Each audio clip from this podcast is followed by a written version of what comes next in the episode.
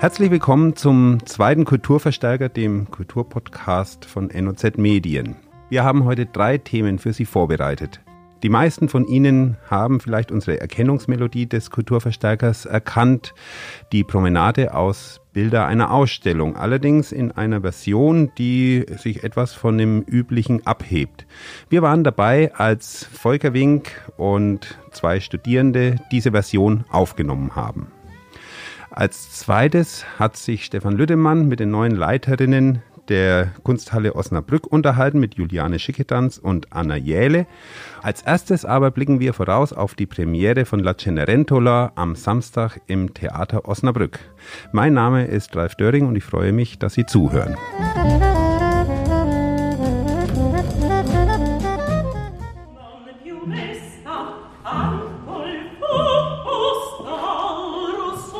number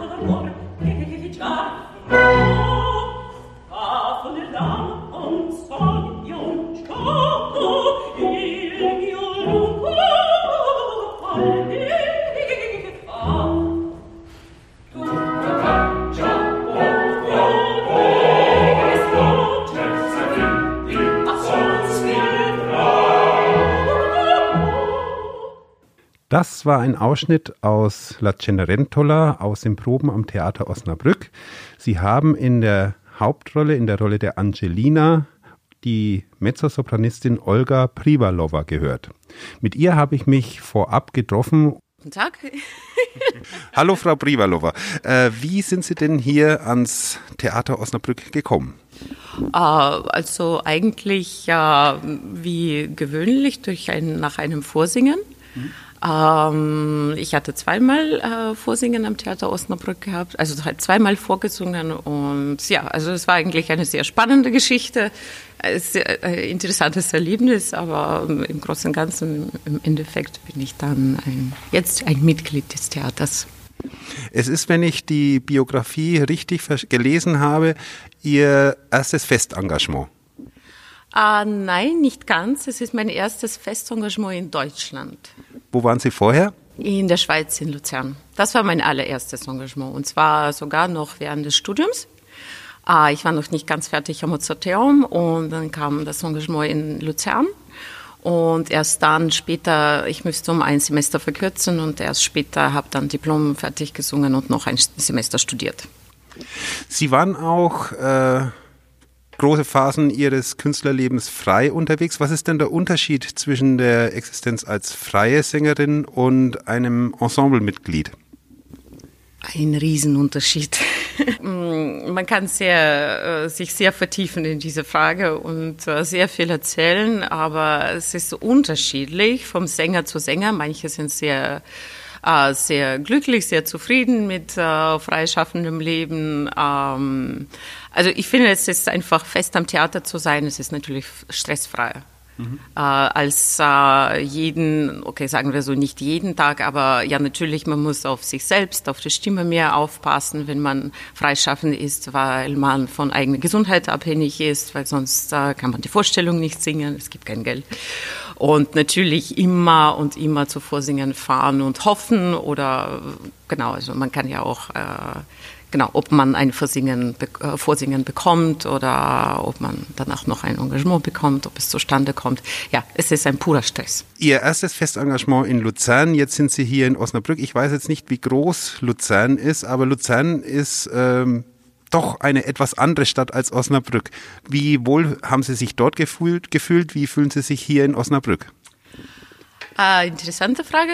Ähm, aber meistens hier höre ich äh, fast ähnliche Fragen, nur ein bisschen anders ähm, formuliert, weil sehr viele Leute fragen mich, wie ist das in, von Salzburg nach Osnabrück zu kommen, weil ich war, äh, ich war zwei, zweieinhalb Jahre fest in, äh, also fast drei Jahre fest in Luzern und dann war ich wieder, war ich wieder in Salzburg und von Salzburg nach Osnabrück gekommen. Und das ist natürlich auch ein Riesenunterschied. Aber wie gesagt, es ist, äh, äh, ich fühle mich sehr wohl in Osnabrück, weil ich hier machen darf das, was ich sehr, sehr liebe, und zwar singen. Und äh, ich habe sehr, sehr nette Kollegen und äh, in Salzburg war das einfach ein bisschen anders. Und deswegen habe ich auch schon mal gesagt, dass man lernt alles im Vergleich kennen. Und äh, genau, es kann auch eine schöne Stadt sein, aber man fühlt sich vielleicht nicht so wohl oder ist man einfach nicht so glücklich in der Stadt. Und Osnabrück sagen wir so anders. äh, ich will jetzt nicht irgendwie politisch unkorrekt werden, aber es schaut definitiv anders aus als Salzburg oder Luzern. Aber ich kann trotzdem äh, mit Sicherheit sagen, ich liebe diese Stadt. Na, das ist doch ein wunderbares Kompliment für die Stadt Osnabrück. Sie stammen ursprünglich aus Litauen. Also ja, die Geschichte ist auch immer spannend, weil wenn die Leute mich fragen, woher ich komme, ich sage, es dauert ein bisschen, um es zu erzählen, erklären zu können. Also ich. Wir haben Zeit. Sehr gut. Ähm, also ich komme, ich bin in äh, Litauen geboren, in einer russischen Familie äh, sozusagen, wir waren, also ich fühle mich, wenn ich gefragt werde, dann mit 18 bin ich nach Salzburg gekommen und äh, ab meinem 18. Lebensjahr bin ich dann, ich war ich in Salzburg und im deutschsprachigen Raum. Und äh, ich werde sehr oft gefragt, wie äh, fühle ich mich als Litauerin oder als Russin? Und äh, es als Russin, definitiv. Das wäre auch noch eine Frage gewesen. Ich habe in unserem Archiv einen Bericht ge gefunden über einen Liederabend hier und der Liederabend stand, glaube ich, unter dem Motto Lieder der Heimat. Und ich dachte mir, ach interessant, eine litauische Sängerin singt russische Lieder. Ja, ja, äh, stimmt, äh, kompliziert. Aber es ist so, dass äh, als ich, äh, ich wurde in Litauen geboren, aber es war, ähm, nein, das ja, sage ich nicht, aber zu der Zeit war das noch Sowjetunion und es war äh, zweisprachig eigentlich. Und es gab zu der Zeit noch russische Schulen, es gab wirklich äh, also ganz klare äh, Teilung äh, und ich bin eben, ich komme aus dieser russischen Minderheit. Ich habe sehr viel Zeit in Russland verbracht bei meinen Großeltern, jeden Sommer und manchmal auch Winter. Und zwar, wir kommen alle aus Südural, das ist bei Kasachstan, mhm. also fünf Kilometer von der Grenze von Kasachstan. Und das war aber immer eine lange Reise dann, oder? Ja, die Reise haben meine Eltern gemacht, weil mein Vater war einfach, ähm, also ich, wie, wie es in Deutschland ist, da beim Bundesheer, mhm. also diese zwei. Er war bei der Armee, äh, Wehrpflicht? Genau, genau, Wehrpflicht. Und in Russland war das so, dass man die Leute einfach so verteilt hat. Du gehst dahin und du gehst dahin und mein Vater war nach Litauen verteilt. Und dort bin ich dann schon zustande gekommen, zur Welt. genau, und ähm, ja, und äh, ich habe ja, vielleicht ist das auch nicht so... Ähm, äh, ich meine, Litauer würden das vielleicht weniger verstehen oder weniger begrüßen, aber ich habe tatsächlich, solange 18 Jahre, solange ich in, äh, in Litauen gelebt habe, ich habe kein Litauisch gesprochen und zwar wirklich kaum verstanden. Und zwar Litauisch, ich habe erst in Salzburg gelernt. Also ich, hab, ich hatte eine Prüfung äh, von litauischer Sprache in der Schule gehabt, aber ich habe alle, alle Fragen, es waren über 20 äh, Karten, also äh, mit mehreren Fragen. Ich habe alles auswendig gelernt, ohne ein Wort zu verstehen. Und Litauisch erst in, Salz, äh, in Salzburg gelernt, weil ich mit einer Litauer, äh, Litauerin nach Salzburg gekommen bin, zu einer litauischen Professorin, mit der ich kaum kommunizieren konnte. Höchst komplex. Äh, es gab hier mal einen Sänger, Georg Gagnize, äh, der hat seine erste italienische Oper auch quasi phonetisch gelernt, ohne ein Wort zu verstehen von dem, was er da gesungen hat. Wo haben Sie denn Deutsch gelernt? In Salzburg. Ich, glaub, ich glaube, es hat auch eine österreichische Färbung, wenn ich mich nicht täusche. Es wurde mir sogar gestern schon gesagt, wieder mal gesagt. Ja, also manche sagen, dass ich so eine Mischung äh, spreche, die heißt Austro-Russian. Sehr schön. Äh, hat es eine große Rolle für Sie gespielt, dass Sie hier die Cenerentola singen dürfen? Wussten Sie das, als Sie vorgesungen haben? Natürlich wusste ich. Ähm, und ähm, das ist, das hat eine große, äh, es ist kompliziert. Ich will da auch nicht so ganz ins Detail gehen, aber auf jeden Fall Cenerentola. Ich wusste, dass Cenerentola kommt und das war eine enorme, extrem, also große Aufgabe für mich, weil ähm, es ist ein Stückchen Arbeit für mich und ähm, ja, also wir werden einfach sehen, wie es funktioniert. Dass Sie aber sehr in der Rolle sind, das sieht man an Ihrem Sweatshirt. Sieht, äh, äh, Olga trägt nämlich ein Sweatshirt mit Cinderella, also der amerikanischen, englischen Version der Cenerentola des Aschenpuddels.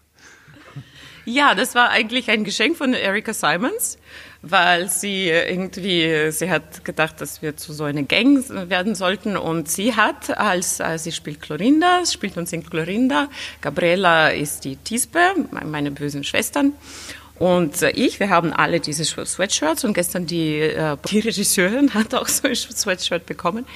Genau, also das sollte so ein Logo von unserer Produktion sein. Und ich glaube, nächste Woche drehen wir sogar irgendeinen Film für Instagram oder irgendwas. Also habe ich von Erika gehört, ja, da kommt noch irgendwas. Ist denn die Cenerentola etwas, womit man sich schon im Studium auseinandersetzt als Mezzosopranistin? Sollte man, ja. Ähm, sagen wir so, äh, ich habe äh, ich hab eben, wie gesagt, in Salzburg studiert, am Mozarteum studiert, will jetzt auch nichts Schlechtes oder Falsches sagen, aber in Salzburg sind man sehr viel Mozart. Und ich habe mich hauptsächlich in meinem Leben mit, also hauptsächlich nur mit Mozart beschäftigt. Äh, wodurch natürlich mein größter äh, Schock war, dass äh, als ich in Luzern mein erstes Engagement bekommen habe, das war Verdi Falstaff. Und da habe ich erfahren, dass es auch äh, andere Opern gibt.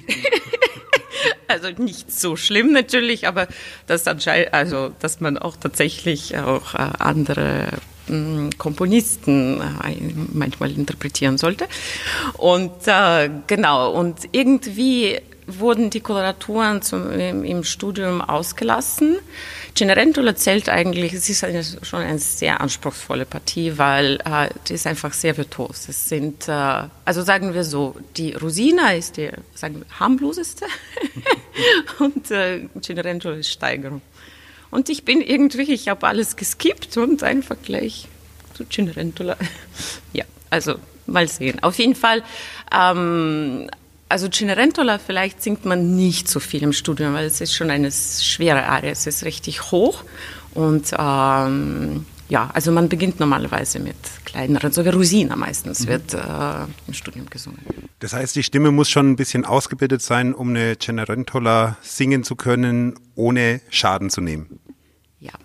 Mozart ist aber äh, sicherlich nicht die schlechteste Vorbereitung. Auf dem Weg von Mozart, vom, vom äh, Mozarteum nach Osnabrück zur Cenerentola, haben Sie zwischenzeitlich auch die Phaedra von Hans-Werner Henze gesungen. Wie war das denn? Oh, spektakulär. Sie sind da sehr kurzfristig eingesprungen, habe ich gelesen. Ja, das war auch eine unglaublich spannende Geschichte in meinem Leben, äh, weil ich habe ähm, tatsächlich die, ich habe Phaedra in Luzern gesungen zum ersten Mal. Das war Co-Produktion mit äh, Lucerne Festival, damals und die Eröffnung von der Spielzeit im Theater und das war die erste Schweizer, also Schweizer Uraufführung. Und ähm, also ich muss schon damals äh, sagen, äh, ich habe äh, zuerst die Partitur gesehen und ich habe zugesagt, also dass ich es singen kann. Und dann anscheinend äh, gab sich ein Fehler im Theater und als die mir dann, äh, als ich die Partie lernen müsste, ich habe wieder die Partitur, die Noten bekommen. Und ich habe angeschaut und ich dachte, wie konnte ich sowas zusagen? Das ist ja unmöglich zum Singen.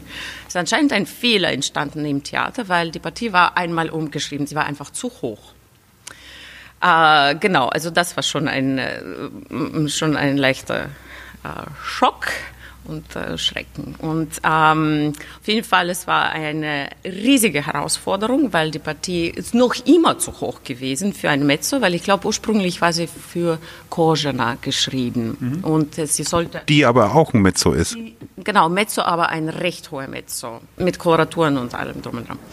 Äh, Vielleicht noch zur Erläuterung, äh, ähm, Kojana ist die Frau von Simon Rattle, mit Vornamen Martina, glaube ich. Magdalena. Magdalena. Magdalena, genau, Magdalena Kozina. Und äh, die Uraufführung sollte damals in Berlin stattfinden, was äh, im Endeffekt, äh, es war so, dass die Kozina hat es nicht gesungen, also die Uraufführung nicht gesungen. Das hat aber eine andere Mezzosopranistin gesungen, die ich dann später kennengelernt habe. Ähm, auf jeden Fall, äh, es war eine unglaubliche Herausforderung, weil, sagen wir so, äh, eine Stunde 15 Minuten dauert die ganze Oper und Fedra hat eigene fast 45 Minuten vielleicht. Also okay, vielleicht ist das ein bisschen gelogen, aber 35. also wirklich, wo sie unglaublich viel auf der Bühne ist. Es ist sehr hoch für Mezzo. Es hat moderne Koloraturen. Mhm. Ähm, mm, atonal, äh, in jedem Tag der andere, äh, man, da, äh, genau. Und äh, tr trotzdem, ich habe das, glaube ich, sehr gut gemeistert. genau. Und dann war die Geschichte so, dass fünf Jahre später erreicht mich in Salzburg eine E-Mail, ob ich einspringen könnte in Halle. Und es war durch, es, keine Agenten haben damit gespielt. Es wurde einfach, alle, äh, die, äh, die, Direktion, die haben einfach im Internet recherchiert und sie wussten, dass es nur fünf Sängerinnen gibt, die diese Partie können. Drei davon waren unbezahlbar, weil die tatsächlich an der, äh, in Düsseldorf und in Berlin gesungen haben. Und zwei waren bezahlbar und das war eine, äh, auch meine Kollegen aus, äh, Ex-Kollegen aus Heidelberg und ich. Genau, die Kollegen war gerade, glaube ich, beschäftigt oder nicht erreichbar und äh, ich war eigentlich quasi die Einzige, die noch, weil wir hatten dreieinhalb Wochen für die ganze Produktion, die Sängerin ist krank geworden und man müsste die Partie können. Mhm. Und deswegen kam nur ich in Frage und ich konnte es nach fünf Jahren unglaublich schnell. Nach drei Tagen konnte ich es wieder auswendig. Ich hoffe, Sie haben sich damals nicht unter Preis verkauft. Eine Frage zum Schluss hätte ich noch und zwar, äh, Sie sind eine Mezzosopranistin. Was ist der Unterschied zur Sopranistin und was ist der Unterschied zum Alt? Ja, Farbe wahrscheinlich. Farbe und so. Äh, also Sopran ist hell, also hell, ich werde nicht sagen leicht, weil das Gewicht ist wieder mal was anderes. Und äh, es gibt ja lyrische Mezzi, äh, lyrischer Sopran. Ich bin ein lyrischer Mezzo. Ich habe etwas dunklere Farbe, äh, habe aber etwas leichtere Höhen als zum Beispiel an Alt diese Höhen hätte. Uh, und alt, es ist wirklich eine sehr, sehr, sehr dunkle Stimme und eigentlich sehr schöne Stimmen und sehr selten. Ich wäre sehr gern dramatisch, aber das bin ich wahrscheinlich nicht. Jetzt sind wir erstmal froh, dass Sie eine Cenerentola singen. Ich wünsche toi toi toi für die Premiere und sage Tschüss, bis zum nächsten Mal. Vielen lieben Dank. Ich danke auch.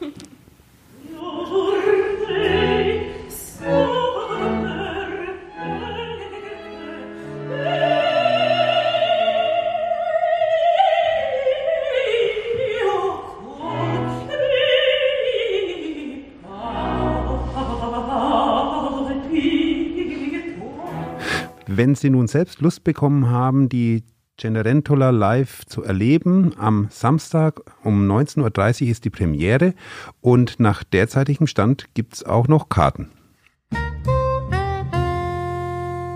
Eine neue Ära an der Kunsthalle Osnabrück. Seit Anfang Januar sind Juliane Schickedanz und Anna Jähle als Leiterinnen der Kunsthalle im Amt. Ich habe mich darüber mit Stefan Lüttemann, unserem Kunstexperten, unterhalten. Stefan, du warst auch vor Ort. Ja, ich habe die beiden neuen Direktorinnen der Kunsthalle, äh, Anna Jele und Juliane Schickedanz, äh, besucht an ihrem ersten Tag in der neuen Umgebung und sie gleich äh, im Kirchenschiff der Kunsthalle gesprochen. Äh, wir hören während des Gesprächs einige Geräusche, die äh, aus der Ausstellung stammen, die dort gerade läuft, die Celebration Factory, die noch von Julia Daganovic äh, konzipiert und kuratiert worden war und die auch aus Soundinstallationen besteht erstmal, äh, welche Bedeutung hat es, dass eine neue Leitung generell kommt? Ähm, das ist natürlich wie in jedem Kulturhaus immer eine Veränderung von Programmatik und Richtung eines solchen Hauses und Ausrichtung. Ich denke, dass der äh, dass es keinen Bruch geben wird im Vergleich zu der Ära von Joda Draganovic. Das war 2013 so, als sie antrat und äh, André Lindhorst ablöste und äh, die Kunsthalle sich von einem klassischen Ausstellungshaus mit Hängefläche in eine offene Arena für Performancekunst verwandelte. Das war ein erheblicher Paradigmenwechsel. Es war auch ablesbar seinerzeit an einer grundlegenden Veränderung des Vokabulars, auch des kuratorischen Vokabulars. Das ist diesmal nicht ganz so der Fall. Äh, ich habe den Eindruck, dass Anna Jele und Juliane Schickedanz eigentlich erst einmal grundsätzlich äh, in der gleichen programmatischen Richtung unterwegs sind. Allerdings ist natürlich auch nicht äh, zu übersehen, dass es sicher zu einem Generationenwechsel kommen wird. Hören wir doch einfach, was Juliane Schickedanz dazu sagt. Ja, wir werden viele Dinge übernehmen von Julia Draganovic und auch mhm. einfach weiter konzeptuell aufbauen. Aber was, glaube ich, die größte Veränderung ist, dass wir jetzt mit dem Programm auch ins digitale Zeitalter einsteigen. Und es wird für auf der Webebene ein neues Erscheinungsbild geben für die mhm. Kunsthalle ab Mitte des Jahres. Daran arbeiten wir jetzt verstärkt. Und an der Stelle mit der ähm, Person, die die Grafik macht, mit der zusammenarbeiten, werden wir auch quasi stark erarbeiten, was bedeutet es eigentlich vielleicht digital barrierefrei zu sein, wer ist an dieser mhm. Stelle unser Publikum und benötigt auch ähm, mhm. ja, besondere Kommunikationswege. Ähm, das ist jetzt noch einmal eine deutlich jüngere Generation. Das sind zwei Damen, äh, die aus anderen Studienzusammenhängen kommen. Die haben beide äh, kuratorische Studien auch an den Hochschulen betrieben. In Halle und äh, ich glaube in Leipzig war es bei einem anderen Fall. Sie kommen auch, Stichworte sind schon genannt, oder die Städtenamen aus einer regional anderen Richtung. Sie kommen also aus einen Biografien, die sich ganz selbstverständlich 30 Jahre nach dem Mauerfall im Vereinigten Deutschland abspielen und nicht äh, in anderen Zuschnitten, etwa der alten Bundesrepublik. Mhm. Ähm, und sie kommen aus Erfahrungen von Kunstvereinen. Sie haben ja zusammen äh, gearbeitet am Kunstverein in Leipzig und dann in Bielefeld und kürzlich ja dafür den ähm, Art Cologne-Preis der Arbeitsgemeinschaft Deutscher Kunstvereine gewonnen in diesem Jahr. Das ist schon ein ganz gewichtiges Signal. Mhm.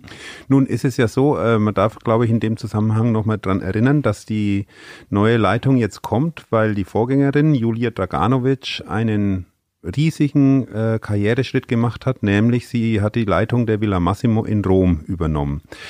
Äh, wie groß sind denn die Fußstapfen, die äh, Julia Draganovic hinterlässt? Ja, das sind natürlich, ist das eine äh, große Spur. Das ist jetzt, äh, du hast es eben schon angedeutet mit diesem Schritt. Äh, der war vor Zeiten, wäre der nie denkbar gewesen, dass von der Kunsthalle Dominikanerkirche, wie man seinerzeit noch sagte. Doki.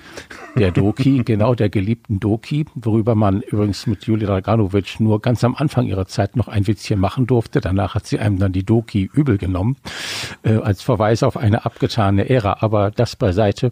Äh, äh, nein, es ist so, dass äh, natürlich Julia Daganovic eine erhebliche Signatur verlässt. Sie hat dieses Haus unverkennbar an äh, internationale Kreisläufe der Kunst, man kann sagen an die Art World angeschlossen. Ähm, das zeigt sich in den Personen, die dort aufgetreten sind. Und das zeigt sich einfach an dem grundlegenden Update in den künstlerischen und kuratorischen Philosophien. Äh, denn es ist ja auch kein Geheimnis, das sieht man bei den Großformaten von Biennale bis Documenta und so weiter, dass einfach die Performance sozusagen das große Delta der Kunst ist, äh, in dem heute eigentlich alles zusammenfließt, äh, was zusammenfließen und gehalten werden soll. Und ich denke, dass in einer ähnlichen Richtung auch die beiden neuen äh, Leiterinnen tätig sein werden, die ja interessanterweise auch als Doppelspitze antreten, als Duo. Mhm. Und das ist über die äh, jetzt gegenwärtige Konjunktur des Duos, etwa bei den Grünen oder bei der SPD hinaus, äh, schon auch eine äh, programmatische Signatur. Denn das heißt, es geht nicht mehr um Kuratoren, ob jetzt männlich oder weiblich, als große Einzelfiguren, gleichsam als Feldherren ihres Gewerbes, so wie sie auch zum Teil aufgetreten sind, als große Inszenatoren und Macher, sondern es geht um zwei Frauen, die sich ähm, von vornherein als Teil einer, eines Verbundes verstehen und einer größeren Gesamtheit äh, und insofern in einem Job, der natürlich, weil er auch künstlerisch ist, auch etwas mit dem Ego von Menschen zu tun hat, sich trotzdem nicht allein darüber versteht. Das ist eine, ähm, eine Veränderung, die man, glaube ich, sehr ernst nehmen sollte und die sich in dem Programm auch niederschlagen wird. Und wie beschreibt Anna Jele die neue Zusammenarbeit? Ja, wir teilen, wir teilen uns ein, ein Büro. Das ist sehr wichtig, weil wir die Stelle eben auch so verstehen, mhm. dass wir sie, ähm, dass wir die gleichen Aufgaben bekleiden. Also wir haben keine Arbeitsteilung in dem Sinne, sondern wir haben eher, eher ein äh, Protokoll- und Übergabesystem, wenn wir mal nicht gleichzeitig in der Kunsthalle sind. Deswegen ist es sehr wichtig, dass wir auch an einem Ort ähm, brainstormen können, über Ideen sprechen können und gleichzeitig am Anfang auch einfach viele Termine gleichzeitig wahrnehmen mhm. können. Mhm. Was ich interessant finde, ist, äh, wir haben ja jetzt quasi parallel zumindest die Benennung des Nachfolgers von Ralf Waldschmidt als Intendanten des Theaters. Äh, beim Theater hat man sich ausdrücklich entschieden für einen Mann mit einer äh, künstlerischen Erfahrung. Der, er war Schauspieler, er war stellvertretender Intendant in Bielefeld und in Mannheim, äh, jetzt Intendant in Bremerhaven. Also er bringt eine gewisse äh, künstlerische Vita mit, wenn man so will. Äh, die beiden Frauen an der Spitze der Kunsthalle sind als Intendantinnen, als Leiterinnen zumindest äh, Neueinsteiger. Äh, ist das ein Wagnis oder ist es sogar eine, eine besondere Chance für die Kunsthalle? Ähm, sowohl als auch. Zum einen sehe ich es als eine wirkliche Chance, äh, weil da zwei kommen, die wirklich jung sind, jung auch in ihrer beruflichen Vita. Äh, äh wenn man so junge Leute haben will, die für einen Wechsel stehen, nochmal für einen ganz neuen Push und äh, Input stehen, dann äh, können die ohnehin keine sehr lange berufliche Vita haben. Das ist ja jetzt bei dem neuen Intendanten des Osnabrücker Theaters etwas anders. Sagen wir. Da ist auch das Lebensalter ein anderes. Der ist mindestens anderthalb, wenn nicht zwei Jahrzehnte älter als mhm. die beiden, die jetzt an der Kunsthalle antreten. Ich sehe ein Problem darin, dass äh, diese beiden Kuratorinnen bislang vor allem im Format von Kunstvereinen gearbeitet haben. Ihre erste, ihr erstes Ausstellungsprojekt zum Thema der Enttäuschung, das sie ab Ende August 2020 angehen werden, besteht ja aus fünf zum Teil parallel laufenden kleinen Präsentationen, nennen wir es erstmal so, nicht Ausstellung, mhm. sondern Präsentation oder Projekten, äh, bei denen man auf den ersten Blick das Gefühl, den, den Eindruck haben kann, dass sie eigentlich noch aus der Denke von Kunstvereinen kommen, mit der entsprechenden Darbietung auch den Raumgrößen, die es dazu spielen gilt, bei den allermeisten ja.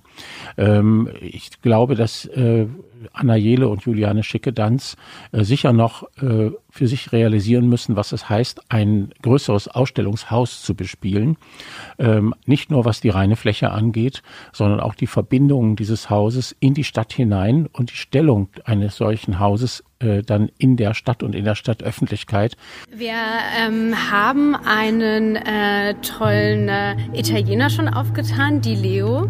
Äh, mhm. Der, da gibt's tollen Wein und tolle Cannelloni. Da trifft man uns bestimmt ab und zu mal. Mhm. Und äh, den Rest, ja, also wo man hier feiern mhm. geht, in welche, welche Stammkneipe wir uns aussuchen werden, das müssen wir jetzt noch erkunden die mhm. nächsten Wochen. Mhm ähm, ja, neben dem Delio, wo ich auch gerne mit äh, Frau Jelen gehe, äh, waren wir schon äh, im Kino hier. Ja. Also im Hasetor, mhm. oder? Mhm. Äh, in dem Kino und das, äh, weil wir einfach gerne auch, wir kommen ja viel aus der Medienkunst, beschäftigen uns mhm. viel mit Filmen und äh, deshalb wollten wir natürlich auch wissen, ob es einfach ein schönes Kino gibt, mhm. was uns begeistert und es müssen sagen, dass es uns sehr begeistert hat. Es ist auf jeden Fall ein Ort, an dem wir gerne mhm. wiederkehren werden. Ja und die waren ja beide in Leipzig aktiv, sind da ausgezeichnet worden und waren auch beide im Kunstverein Bielefeld aktiv. Mhm.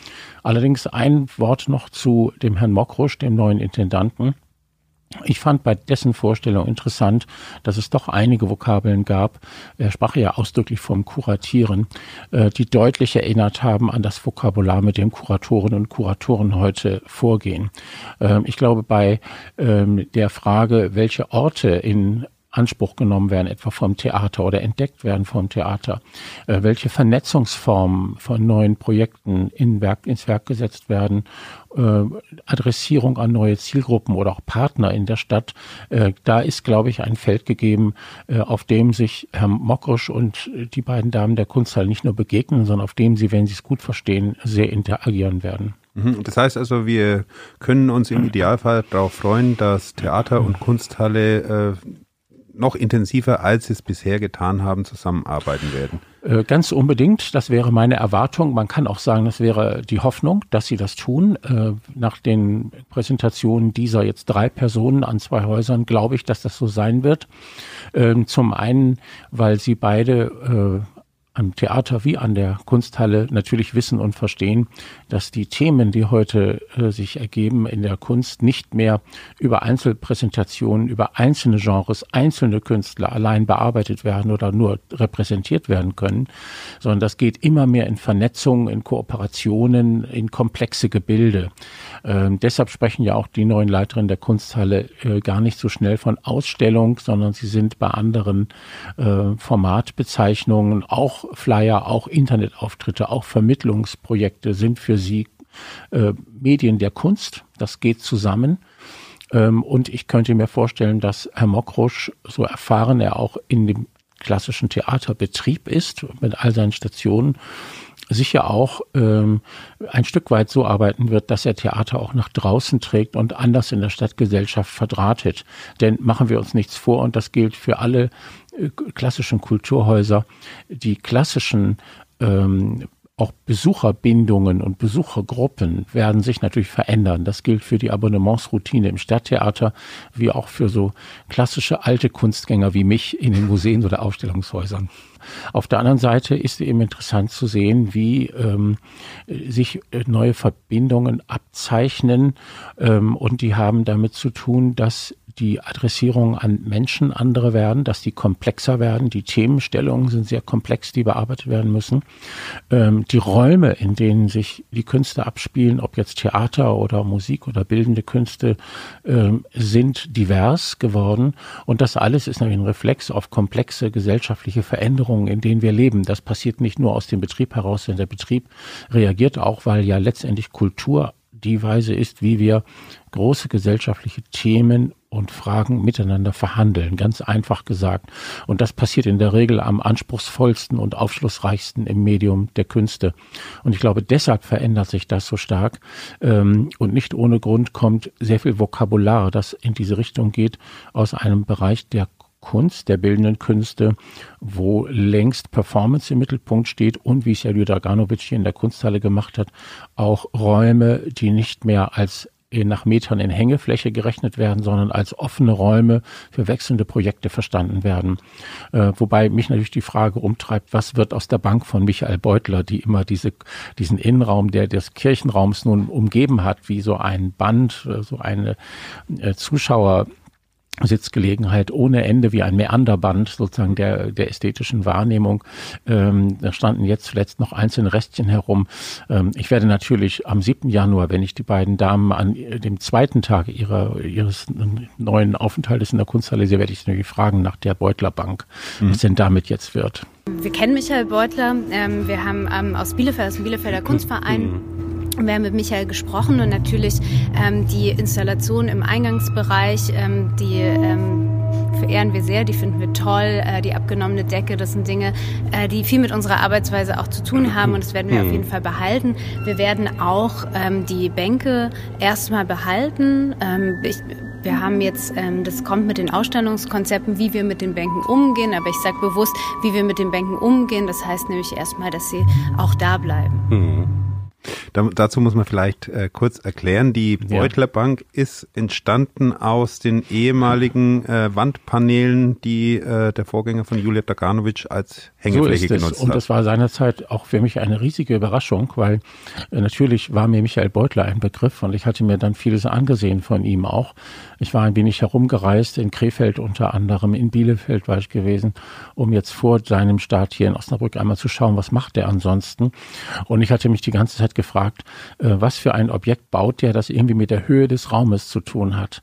Und dann kam ich in diese Halle rein und hat er mit der Höhe nichts angefangen, sondern mit der Erstreckung des Raumes.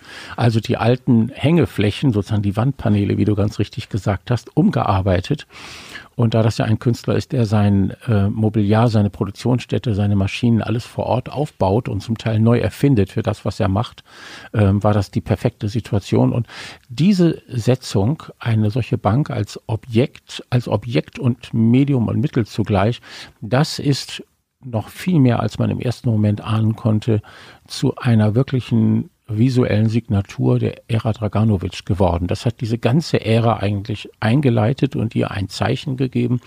Und man kann gespannt sein, welche Zeichen uns Anna Jele und Juliane Schickedanz geben werden.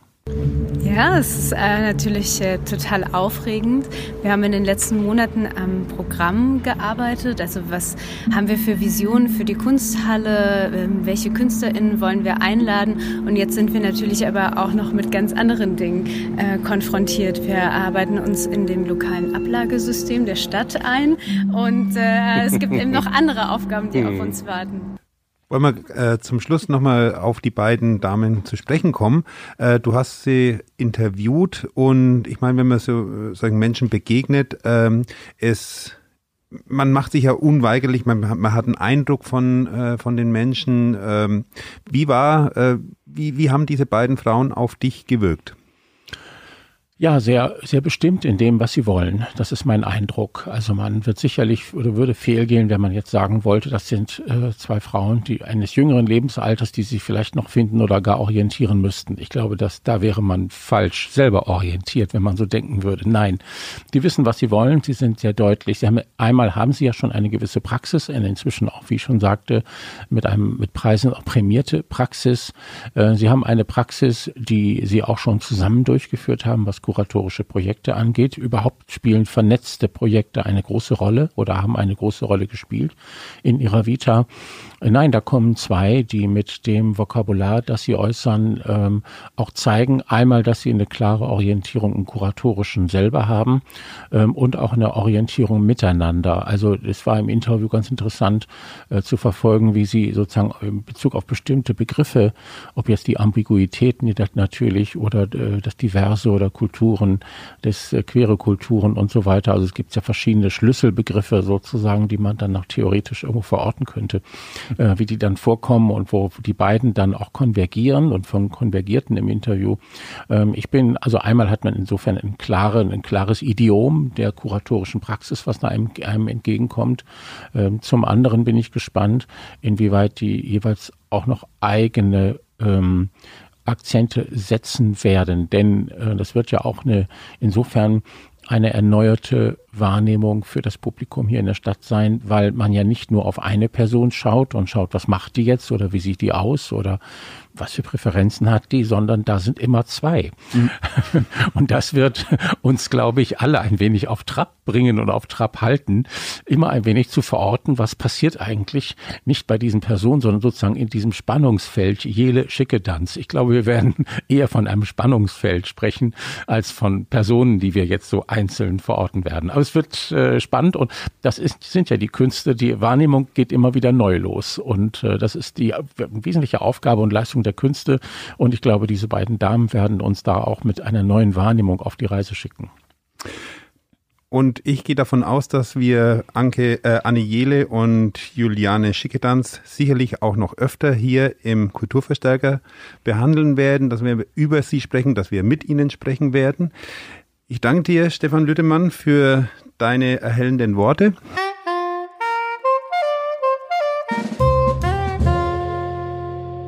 Bilder einer Ausstellung von Modest Mussorgsky. Viele von Ihnen werden das Stück erkannt haben – Sie werden aber auch gleichzeitig gehört haben, dass es nicht unbedingt so die gängige Version ist, die wir als Erkennungsmelodie für den Kulturverstärker ausgewählt haben. Dass wir das Stück ausgewählt haben, hat verschiedene Gründe, unter anderem, weil damit so viele Kultursegmente abgedeckt werden. Es geht um eine Ausstellung, denn Modest Mussorgsky hat einen Ausstellungsrundgang in Musik gefasst. Damit sind wir auch gleichzeitig bei der klassischen Musik. Das war ja ursprünglich mal ein Klavierzyklus, der dann später von Maurice Ravel orchestriert worden ist und dadurch dann wirklich weltberühmt geworden ist. Mit dem Jazz versuchen wir die Brücke zu schlagen, einmal natürlich zum Jazz und damit aber auch zur populären Musik. Ich bin dafür ins Institut für Musik gegangen, wo Volker Wink zusammen mit zwei Studierenden das Stück im Tonstudio des Instituts aufgenommen hat. Und dazu unterhalte ich mich jetzt gerade mit äh, den Musikern, die sich jetzt vielleicht mal selbst vorstellen. Ja, hallo, mein Name ist Volker Wink. Ich unterrichte hier am IFM das Saxophon. Mein Name ist Luis Lange. Ich äh, studiere Kontrabass. Hallo, mein Name ist Nicolas Vasquez und ich studiere hier Jazz äh, Schlagzeug. Ja, Bitte einer Ausstellung ist die Melodie, die sich die Musiker vorgenommen haben. Ähm, Volker, was äh, ist das Besondere an diesem Stück? Äh, zum einen, äh, es kennen natürlich sehr viele Leute. Es ist, äh, gibt es ja auch in verschiedenen Versionen. Einmal in der Originalklavierversion von Mussorgsky, von ihm ist das Stück ja, als auch in der orchestrierten Version von äh, Ravel. Und ähm, als das äh, Stück auf den Tisch kam, da ist mir aufgefallen, naja, das ist ja äh, quasi aus einer Pentatonik auch konstruiert, die Melodie. Was ist Pentatonik? Eine Fünftonleiter. Äh, und ist damit hervorragend geeignet, um äh, Jazz, also Improvisation damit auch zu betreiben und mit verschiedenen Akkorden zu versehen. Und ähm, ja, ich fand das ganz toll, die Idee, das mal zu machen und dass wir auch ganz tolle Studis mittlerweile bei uns am Haus haben, mit denen man das sehr schön machen kann, den Nico und den Luis. Und es macht sehr viel Spaß und äh, wir haben verschiedene Versionen davon jetzt äh, kreiert. Einmal, wo wir als Jazzband, als Jazz-Trio auch wirklich interagieren und Improvisationen machen, aber werden dann auch noch verschiedene Themen, Fragmente aufnehmen, sodass es, dass ihr so einen Signalcharakter auch habt. Nico, das Stück ist nicht nur im Pentatonik, also in einer Fünftonleiter, es ist im Original auch im Fünfvierteltakt, diese Promenade. Wie ist es für dich? Äh, du musst ja, du bist ja dafür zuständig, den Rhythmus zu spielen. Wie fühlt sich das für dich an? Ähm, am Anfang muss ich sagen, war es ein bisschen schwer, weil dadurch, da, wie du gesagt hast, dass es Fünfviertel-Takt war und wir eine Version im Vierviertel-Takt gemacht haben, gibt es sehr viele Verschieber in den Lied und das müssen wir ein bisschen üben, so, aber es hat, es macht tierisch Spaß musikalisch, was man alles damit machen kann. Und es bietet sich auf jeden Fall sehr viel Raum und Möglichkeiten zu, zu rhythmischen Motiven und Zusammenspielen und keine Ahnung, äh, einfach damit rumzuspielen, worum es auch im Jazz geht, so dass man auch was mit Figuren, rhythmischen Motiven und, und Musikalität halt was macht, mhm. irgendwie und für mich ist halt dadurch, dass auch kein Klavier da ist, nur mit Bass. Aber ähm, zum Glück spiele ich sehr lange schon mit Luis auch zusammen. Das macht einfach Spaß, um damit mit dieser Melodie zu arbeiten an sich irgendwie. Luis, äh, Nico hat es eben schon gesagt, es gibt kein Klavier, also es gibt quasi kein äh, Harmonieinstrument. Du musst dafür sorgen, dass das äh, harmonische Fundament aber eben trotzdem da ist. Ist es für dich eine besondere Herausforderung oder ist es sogar besonders leicht, ohne Harmonieinstrument zu spielen? Das ist ein zweischneidiges Schwert, das ist eine gute Frage, nebenbei bemerkt. Ähm, weil auf der einen Seite gibt es natürlich mehr Freiraum, wenn ich quasi der Einzige bin, der die Harmonien festlegt. Auf der anderen Seite engt es einen natürlich auch ein, weil ich muss es sehr viel deutlicher machen. Anders als ein Pianist habe ich halt nur vier Seiten und er hat viele Tasten. Also kann er auch viele Töne gleichzeitig mehr spielen als ich. Ähm, aber wie gesagt, also ich würde nicht sagen, dass es eine leichter oder schwerer ist, sondern das eine, es hat einfach mehr Freiheiten und gleichzeitig auch weniger. Also es ist, ist eine tolle Aufgabe. So, es macht sehr viel Spaß. Wie oft habt ihr denn dieses Stück jetzt geprobt? Wir haben uns einen Tag getroffen, dann haben wir ein bisschen ein paar Standards gespielt und dann haben wir angefangen, das zu proben.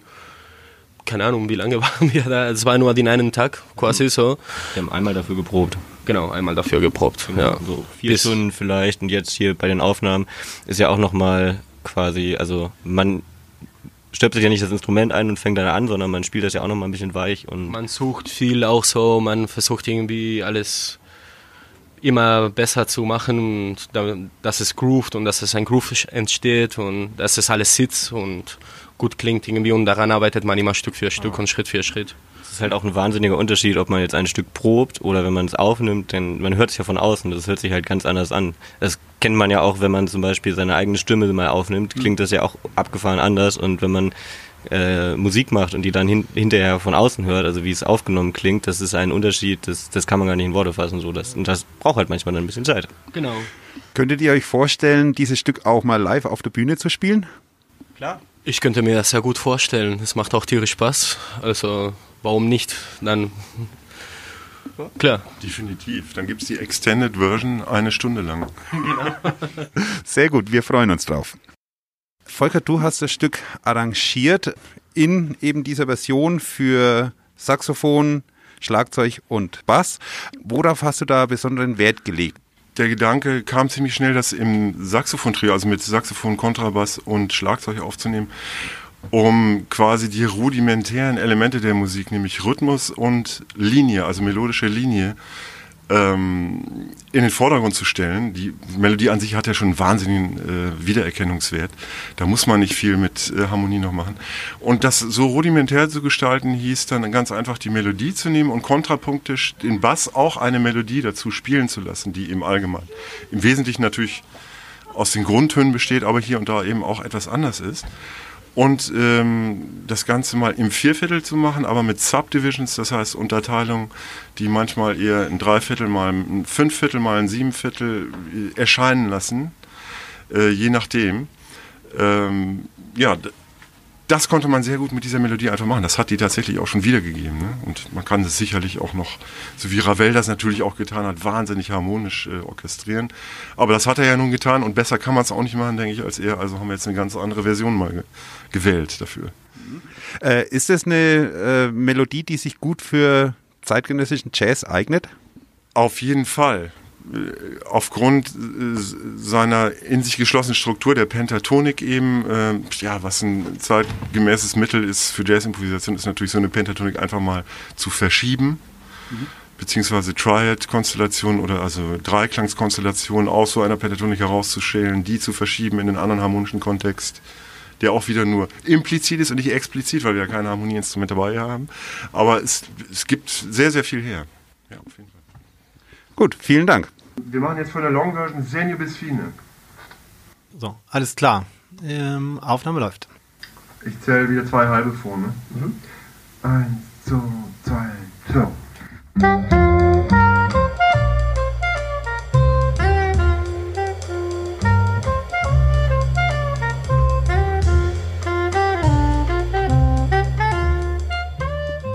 Während drüben im Aufnahmeraum die drei Musiker eine weitere Version unserer Erkennungsmelodie einspielen, bin ich hier im Regieraum mit dem Tontechniker Jan Kramer, der hier die vielen Knöpfe bedient. Jan, wie aufwendig äh, war es hier zu mikrofonieren? Genau, wir haben gar nicht so viele Mikrofone. Wir haben vier für Schlagzeug, zwei für den Bass und eins fürs Saxophon. Also da geht es weniger um Masse als um Klasse. Wir haben dafür sehr gute Mikrofone, Neumänner und AKG-Röhrenmikrofon benutzt. Was auch noch aufwendig war, ist den Raum herzurichten. Das Schlagzeug ist das lauteste Instrument und das haben wir akustisch entkoppelt durch äh, Absorber, die im Raum stehen, sodass es weniger Übersprechungen auf die anderen Mikrofone gibt. Ja, Nico sitzt quasi in einem so einem kleinen Käfig, akustisch und eigentlich auch optisch ein bisschen abgesondert von den anderen Musikern. Und dann muss das aber auch auf dem Mischpult dann irgendwie entsprechend eingerichtet werden, dass das gut klingt. Was genau wird da gemacht?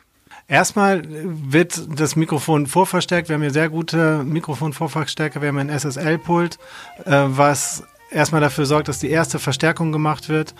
Ähm, und danach wird es digital gewandelt und die Nachbearbeitung danach geschieht eigentlich im Rechner und dann die Postproduktion, über die wir gerade schon gesprochen haben. Und das heißt also, ob ich das Sax äh, Saxophon links oder rechts höre oder ob ich das Schlagzeug in der Mitte oder den Bass, äh, das wird alles im Nachhinein gemacht. Genau, das wird im Nachhinein gemacht. Ich kann auch die Band noch virtuell in den anderen Raum setzen. Wir sind jetzt in einer Aufnahmekabine, die relativ trocken klingt. Wir könnten nachher auch im Misch, äh, im Mix äh, das Ganze in die Kirche setzen oder in ein Stadion. Das kann man alles nachher noch akustisch äh, variieren. Das heißt also, wir könnten die in die Elbphilharmonie, in die Carnegie Hall oder auch hier in Osnabrück ins Blue Note setzen. Genau, vielleicht dann ins Osnabrücker Blue Note, weil es ja Osnabrück-Bezug haben soll. Absolut. Dankeschön.